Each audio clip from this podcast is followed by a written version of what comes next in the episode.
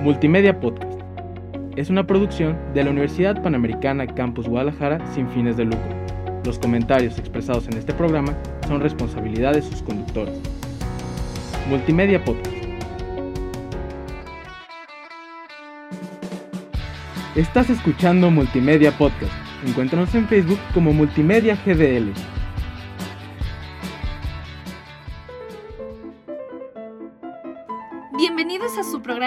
Arte y cultura. Y comedia.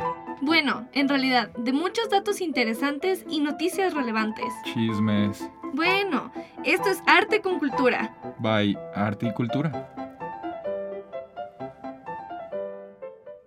Hola a todos, como saben, yo soy Luis Jauregui Y yo soy Alejandra Jauregui con Yasmín Arias en los controles. y déjame decirte que si eres fan del arte, estás en el lugar correcto. Esto es Arte con Cultura. By Arte y Cultura. Bueno, eh, como escucharon, hoy tenemos una voz femenina. Yo sé, yo sé, van a extrañar a Pablo, pero miren, en la vida hay que ser diversos y en esta ocasión tocó que viniera nada más y nada menos que mi hermana. Así que respétenla, ¿eh? Respétenla, no quiero hate, no quiero ningún comentario en contra de la conductora de este programa. la verdad es que eh, ella incluso sabe más cosas que yo, o sea, sabe datos curiosos digamos que se alimenta de datos curiosos. Todo el tiempo está diciendo datos curiosos en la casa. Entonces dije, este es el programa perfecto para que ella eh, participe. Entonces, Ale, ¿nos puedes decir el, el tema del día de hoy? Claro que sí. Primero destacar que me siento bastante alegada que por fin reconozcas mi conocimiento superior al tuyo, pero, pero bueno, este, pues hoy vamos a hablar de el morbo en el arte. Es un, pues es un tema bastante interesante, la verdad. Todas estas, específicamente en las pinturas, ya que a pesar de ser, pues, bastante arcaicas, aún así siguen dando mucho de qué hablar, ¿no, Luis? Pues de hecho sí, no me digas Luis, dime hermano. Ah, Ay, sí, no te creas, no. Este... Perdón amigos, es que si supieran, esto es algo diferente en nuestras vidas. Eh, el, sí, vamos a hablar de pinturas y de hecho quisiera iniciar diciendo que como tú dices, son, son cosas que... Cosas hoy. Es arte que lleva años, incluso cientos de años, eh, plasmado, que lo hemos tenido en museos, que la mayoría conocemos los cuadros más sonados y estoy seguro que más de algunos se ha de haber preguntado, ¿y de dónde nació la inspiración? O si hay algo curioso acerca de esa pintura, porque en serio son famosos a tal grado que generaciones han ido pasando y pasando y pasando este tipo de información por siglos, podría decir. Entonces, pues miren, el día de hoy, eh, ¿ya lo escucharon? Vamos a hablar de eso. Vamos a hablar del morbo que existe detrás de algunas pinturas. El chismecito, a todos nos gusta, no se hagan. Ah, es, es como el meme, ¿no? De que no puedo decir la palabra, pero es como a fuerzas, ¿eh? chismecito. Chismecito. A fuerzas, chismecito, exacto. Em, entonces, pues, ¿qué te parece si iniciamos con la primer pintura? Y es, es eh, no sé si alguien de, lo que, de los que nos escucha ha asistido a la famosa Capilla Sixtina. Yo, yo creo que, yo creo que sí. En mi caso no, lo siento. No he tenido la oportunidad de ir a Italia, de conocer eh, el Vaticano, ni la Capilla Sixtina, ni nada de este estilo. Entonces, solo la he visto en pinturas. ¿Tú sabes de cuál hablo? Por supuesto que claro que sí, es ah, una pintura bastante icónica y reconocida de, de, de Miguel Ángel. Exacto. No, te salvé, ¿eh? No, Te no, no, es que ¿sabes ya- qué? A ver, a Ya ver. vieron, no saben. Ay, Primero me echas flores y ya después me tiras, me escupes. Tú no, iniciaste. Lo que iba a decir es que no quería mencionar el nombre, te lo quería dejar a ti para ver si estudiaste, pero por supuesto que sé quién es Miguel Ángel Claro y que, que realizó la... más que para mis exámenes de aquí de la universidad. Entonces, date, cuéntanos. Pues miren, eh, esta pintura se encuentra en el techo de la capilla Sixtina, ya les dijimos que fue pintada por Miguel Ángel, y en ella se puede ver eh, que Dios le da a Adán la primera chispa de vida. Es, es- Ah. es esa en la que, es- para los que no la conozcan, es la pintura en la que se ve que Dios como que levanta su dedo y luego está Adán como tirado con flojera y también está poniendo su dedo y pues no se tocan, es como, no sabes, es como una historia sin terminar, ¿sabes? Como película de Christopher Nolan que te dejan así como de, ¿qué pasó, bro? Así es esa pintura, es como, le dará el dedo, ¿no? Se tocarán, eh, le dirá, eh, no, no se arma, o algo así. Como, ¿Sabes qué? No. Te la creíste o algo así, ¿sabes? Eh, y bueno, lo que se alcanza a ver es que la tela café rojiza detrás de Dios y de los ángeles tiene la forma exacta de un cerebro humano. De hecho, esto me gustaría citar, porque aquí ya saben quién es el que ama el cine. Entonces, me gustaría citar la película Hannibal. eh, exactamente, creo que es la, la 3. Eh, él, de hecho, dice este dato curioso dentro de la película. Él dice que, que, que esa pintura se alcanza a ver un cerebro. De hecho, yo por eso lo supe, ni siquiera lo supe por estar investigando, sino porque en la película lo dijeron. Dije, no manches.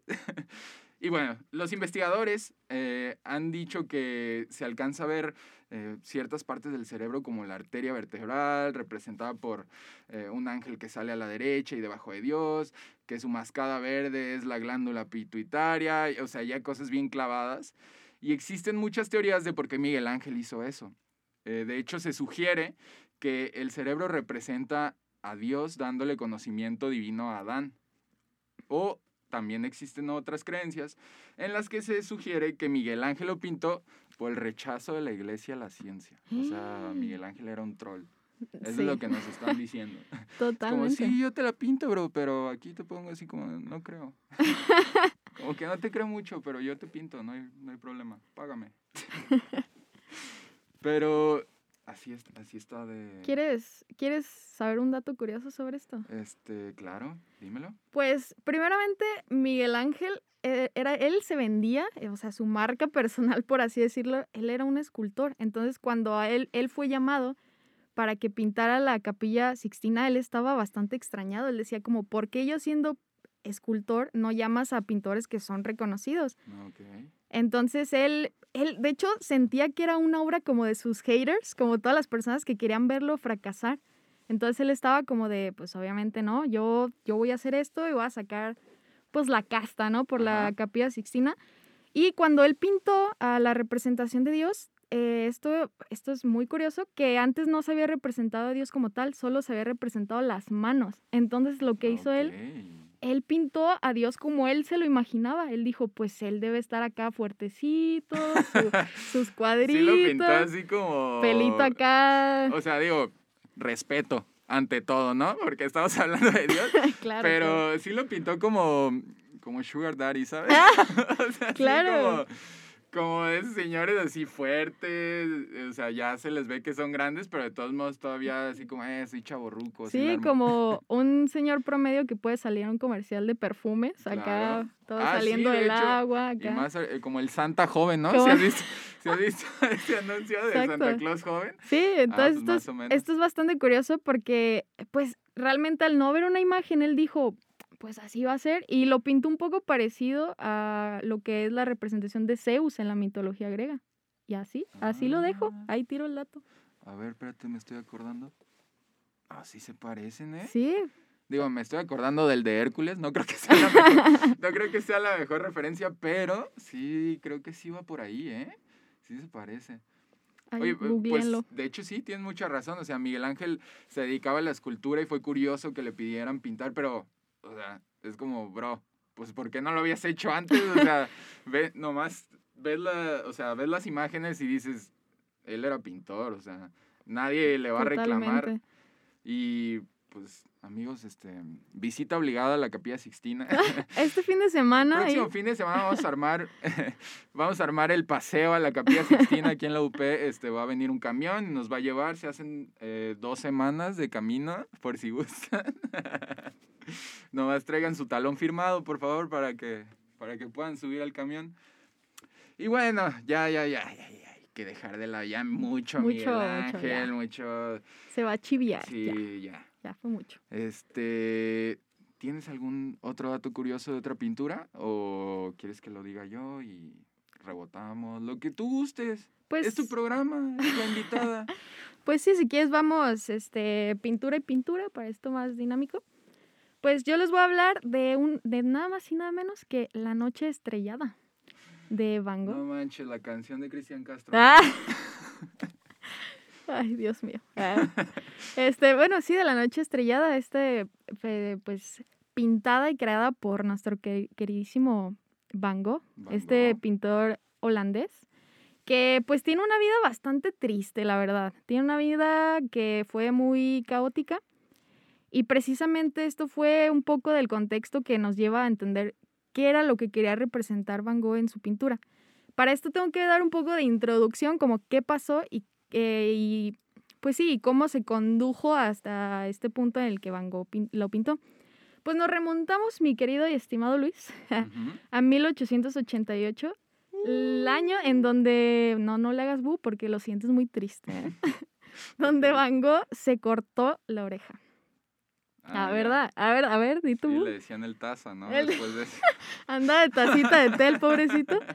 Fíjate que sí le iba a decir, pero yo tengo respeto, ¿eh? Yo sí respeto a nuestros Tengo queridos. pudor, dice. Tengo pudor, bien, exacto.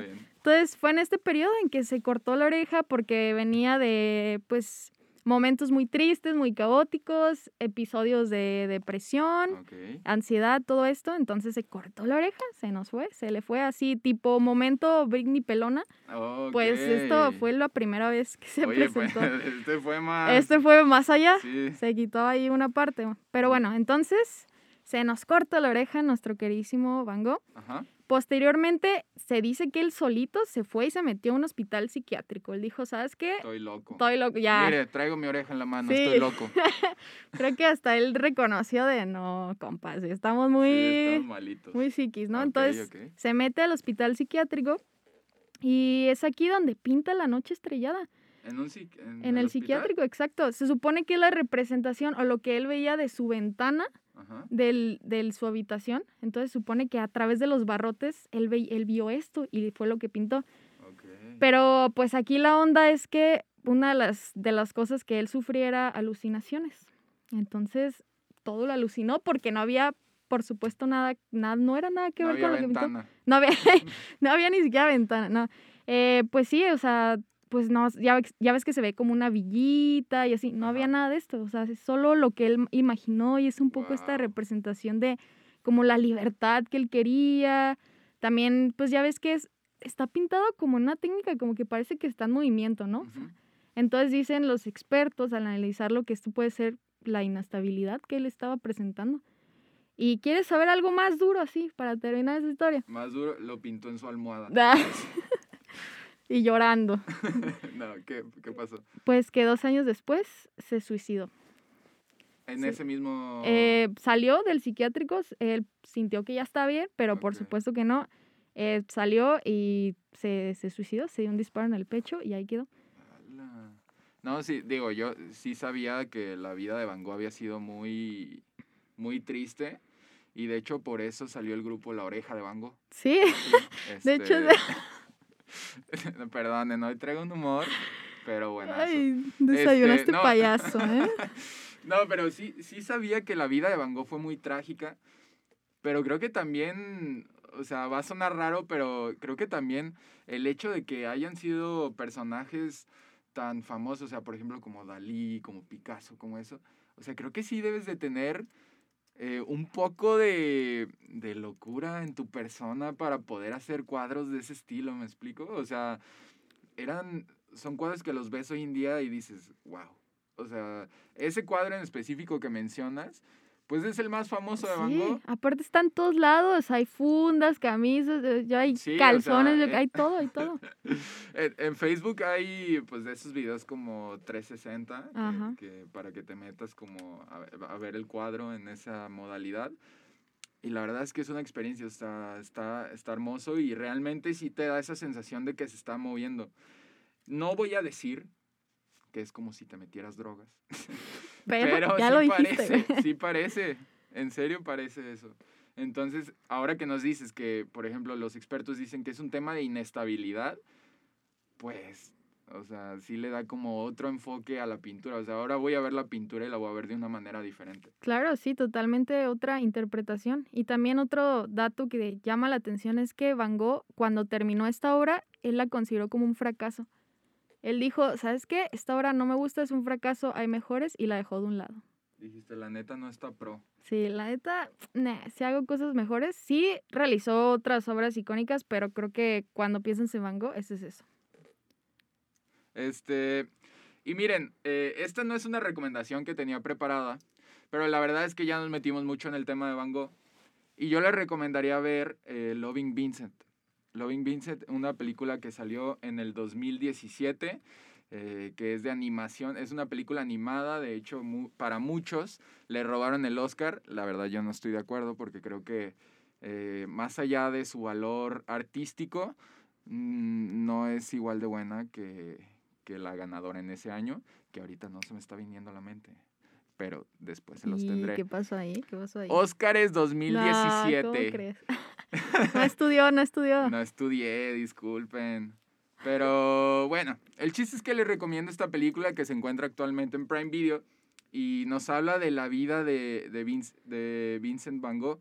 Eh, no exactamente de todo lo que nos acabas de contar, sino más bien de, de que Vincent dejó una carta a su hermano Theo y le dijo que él tenía la tarea de entregársela a, a un joven que se llama Armand Rowling. Eh, entonces, pues de ahí se van desencadenando diferentes cosas, se arma como una especie de, de thriller con drama, pero la verdad, lo sorprendente de esta película es que está pintada cuadro por cuadro, eh, exactamente como lo haría Van Gogh, o sea, con la técnica que usaba Van Gogh. Y estamos hablando de que se hicieron 800, o sea, 800 pinturas para poder lograr esta película. Wow.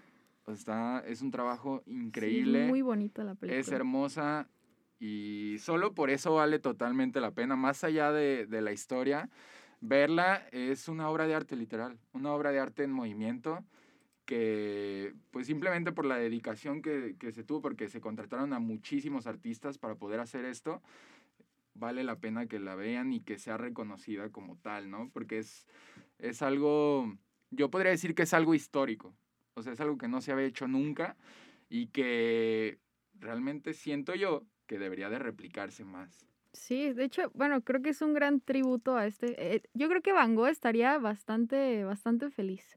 Eh, después de que sufrió, sufrió tanto el Se ver esto. cortaría la otra oreja quizá de la emoción. No. Ay, Diosito me lo tenga en su santa gloria. Pobrecito. Pobrecito. Pero bueno, ¿qué tal? Este. Este, no, nada, ya, ya, ya hay que pasar de Van Gogh, mucho Van Gogh. Sí, ya. Ya me Eh, agüité. Pero qui- la siguiente historia es sobre, yo creo, el cuadro más famoso de la historia. O sea, yo creo que este es el cuadro más famoso. ¿Qué tal? Y ahorita estoy metiendo un golazo y todos están diciendo que está diciendo este. Pero bueno, estoy hablando de la Mona Lisa. La Mona Lisa, la Gioconda, hecha por Da Vinci. Claro. Y bueno, es que esta, esta famosa pintura se dice que es, la- para empezar, es la más visitada del Museo del Louvre, Louvre, Louvre en Francia. Eh, eh, ahí disculpen mi francés. Eh, y bueno, es que si no lo sabían, en esta pintura, si te acercas demasiado, se puede ver las iniciales de Leonardo eh, da Vinci pintadas en su ojo derecho pero de una manera microscópica. O sea, yo creo que tendrías que ir con lupa. Ni siquiera con lo que te puedes acercar en el museo, creo que las No. llegues a ver. Pero, o sea, es como, es como Da Vinci diciendo de que, a ver, bro, ahí, pues búscale, bro. Ahí vas a encontrar. Ahí te lo dejo. De Ahí en tarea. el otro ojo viene mi, mi, mi Facebook. Facebook. mi username. Para que me busques. Eh, pero eso no es todo, no es el único dato curioso que tiene. Algo más sorprendente es que en el 2015, eh, un científico francés, después de usar tecnología de luz Como rayos X, ¿no? reflejante, ajá, eh, dice que encontró otro retrato debajo de la famosa mujer. Mm. O sea que hay dos retratos en esa pintura. Y pues ya analizando, ahora sí que haciendo cuentas, eh, lo que dedujeron fue que fue como el borrador. O sea, que seguía siendo se la mona. pintó, Como que primero se había pintado la Mona Lisa de una manera Ah, y como que Da Vinci dijo, no, no me quedó tan pro. Y dijo, no, yo tengo que hacerlo mejor. Y sobre el mismo lienzo, pues ya terminó el trabajo. ah, mira. Entonces, pues miren, dos por uno, el Sí. que la compre, ¿no?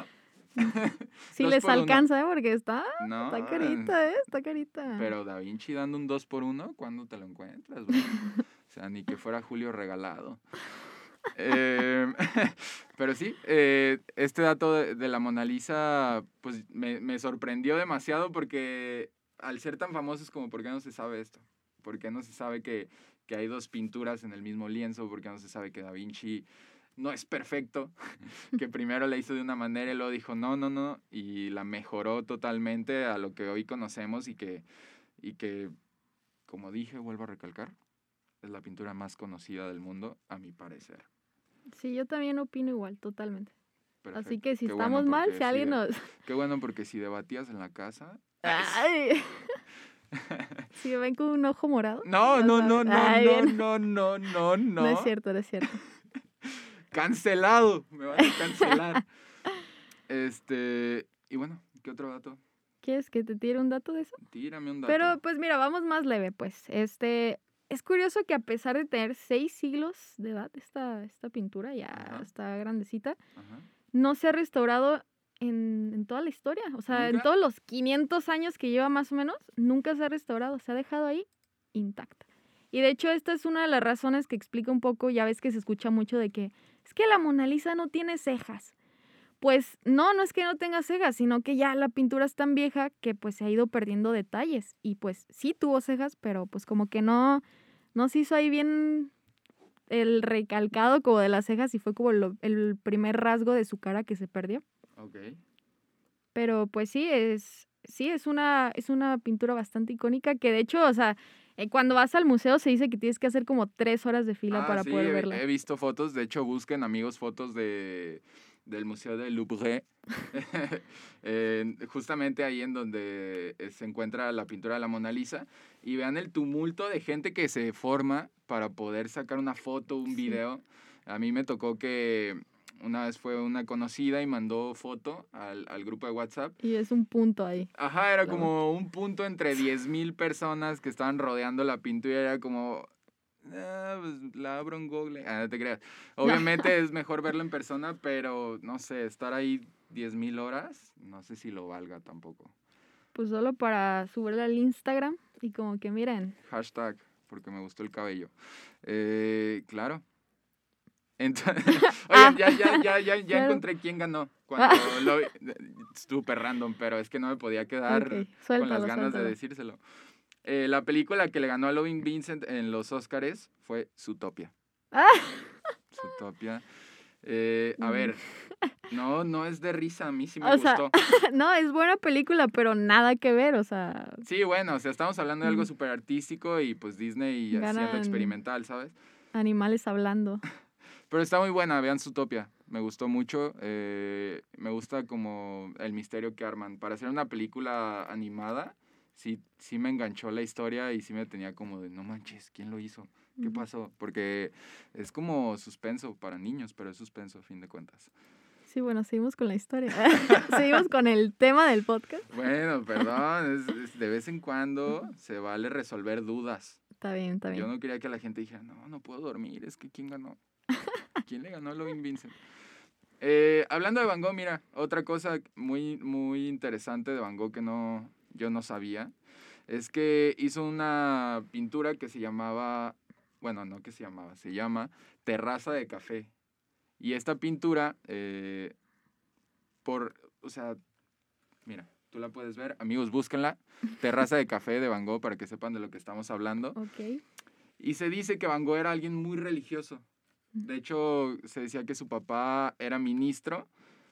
Y en la pintura podemos ver 12 personas que están sentadas en la cafetería. Entonces, los, los investigadores, la gente que la ha visto, eh, también gente religiosa, obviamente, porque esto salió de alguien religioso, estoy seguro, afirman que esta es como una reversión de la última cena de Da Vinci, pero versión Van Gogh. Mm, mira. Entonces, eh, está, la verdad está súper interesante porque si la ves, creo que sí es muy clara como la referencia. Pero también es muy claro como Van Gogh diciendo de que, nah, este es mi estilo, bro. Así se debería de ver. Y está, la verdad es un cuadro muy bonito. Es, es, yo no lo conocía, no sé si sea de los más famosos de Van Gogh, pero búsquenlo y ahora ya saben que es la última cena, pero Bye. al estilo de Van Gogh. Van Ajá, by Van Gogh, literal. Y bueno, amigos, eso es, es todo por hoy en el tema de datos curiosos. Eh, pasemos a las recomendaciones, porque en esta vida no se puede vivir de dar datos acerca de pinturas. También tenemos que mostrarles material que les ayude a resolver esas dudas que tienen nuestros podcast escuchas. Acabas de inventar una palabra, tal vez. Claro, desde hoy son podcast Pues- escuchantes. Ok. Y si les gusta. Ah.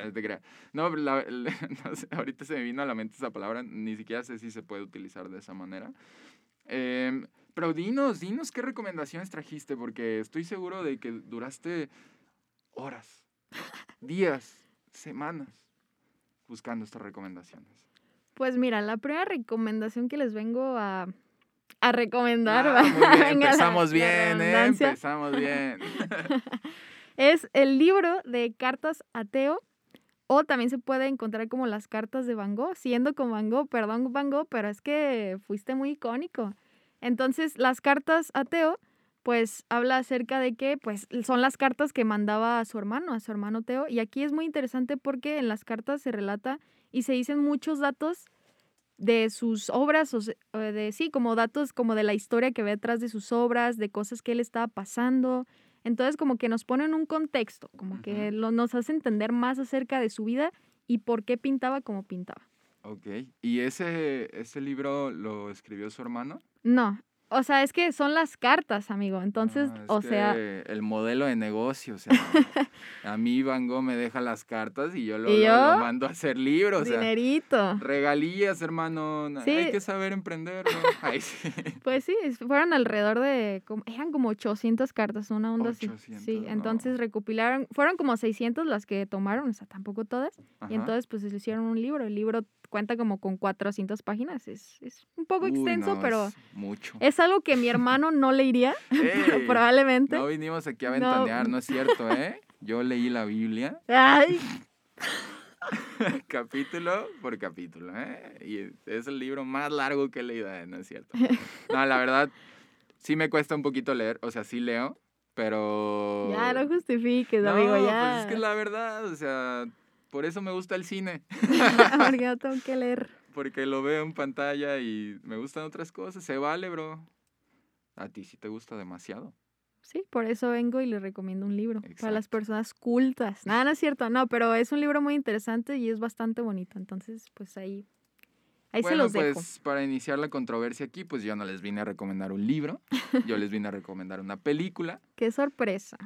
Y la película se llama La joven con el arete de perla. Y esta película eh, nos habla de Griet, interpretada por Scarlett Johansson. Ya solo por eso vale ver la película. Guapísima, muy bien actuada. Y fue casi de las primeras películas eh, en las que pues ya actuó de una manera sobresaliente Scarlett Johansson. A partir de aquí se empezó a hacer más famosa. Y ella interpreta a Griet, como les dije. Es una joven holandesa, nacida en una familia pobre, que se encuentra con un trabajo de empleada de un hogar eh, de la familia de Johannes Vermeer. Si no saben quién es, es un pintor, un pintor que fue muy famoso. Busquen sus obras, son buenasas. Y de hecho, el nombre de la película es el nombre de su cuadro más famoso.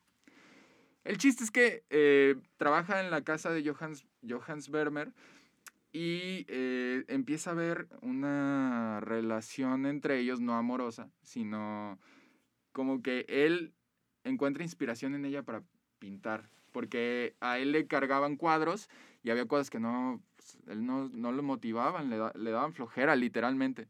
Entonces llega Scarlett Johansson y dice, pues le hago un cuadro. Eh, y literal te cuentan, te cuentan la historia imaginada, porque no es la historia real, pero es la historia imaginada de, detrás de ese cuadro, de por qué lo hizo, qué repercusiones hubo, cómo lo tomó su familia. em, como les dije, no es una historia totalmente real, es algo que salió de la cabeza de alguien que vio el cuadro, lo cual es aún más sorprendente. Sí, bastante interesante, la verdad. Entonces, véanla, es mi recomendación de esta semana, les va a encantar. Y bueno, amigos, eso es todo por el día de hoy. Espero les haya encantado, espero hayan disfrutado de la compañía de los Jauregui aquí en este programa. Eh, espero que, que el tema les haya sido muy interesante. La verdad es que a mí me encantó conocer todos estos temas. Y nada, ¿te quieres despedir? Claro, pues eh, también encantada de haber estado aquí. Gracias, hermano. Por fin haces algo. Por fin me invitas a algo.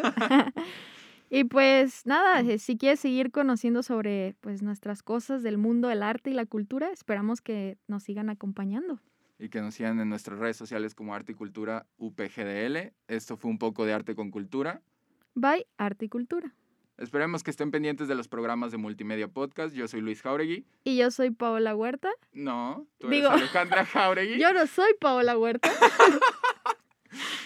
Bueno, si le quieren decir Paula Huerta por la vida, pues no hay problema, pero ella es Alejandra Jauregui. Y esto fue todo por el día de hoy. Bye. El arte y la cultura está presente en la vida de todos.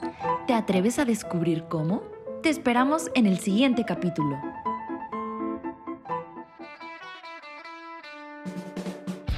Estás escuchando Multimedia Podcast. Encuéntranos en Facebook como Multimedia GDL.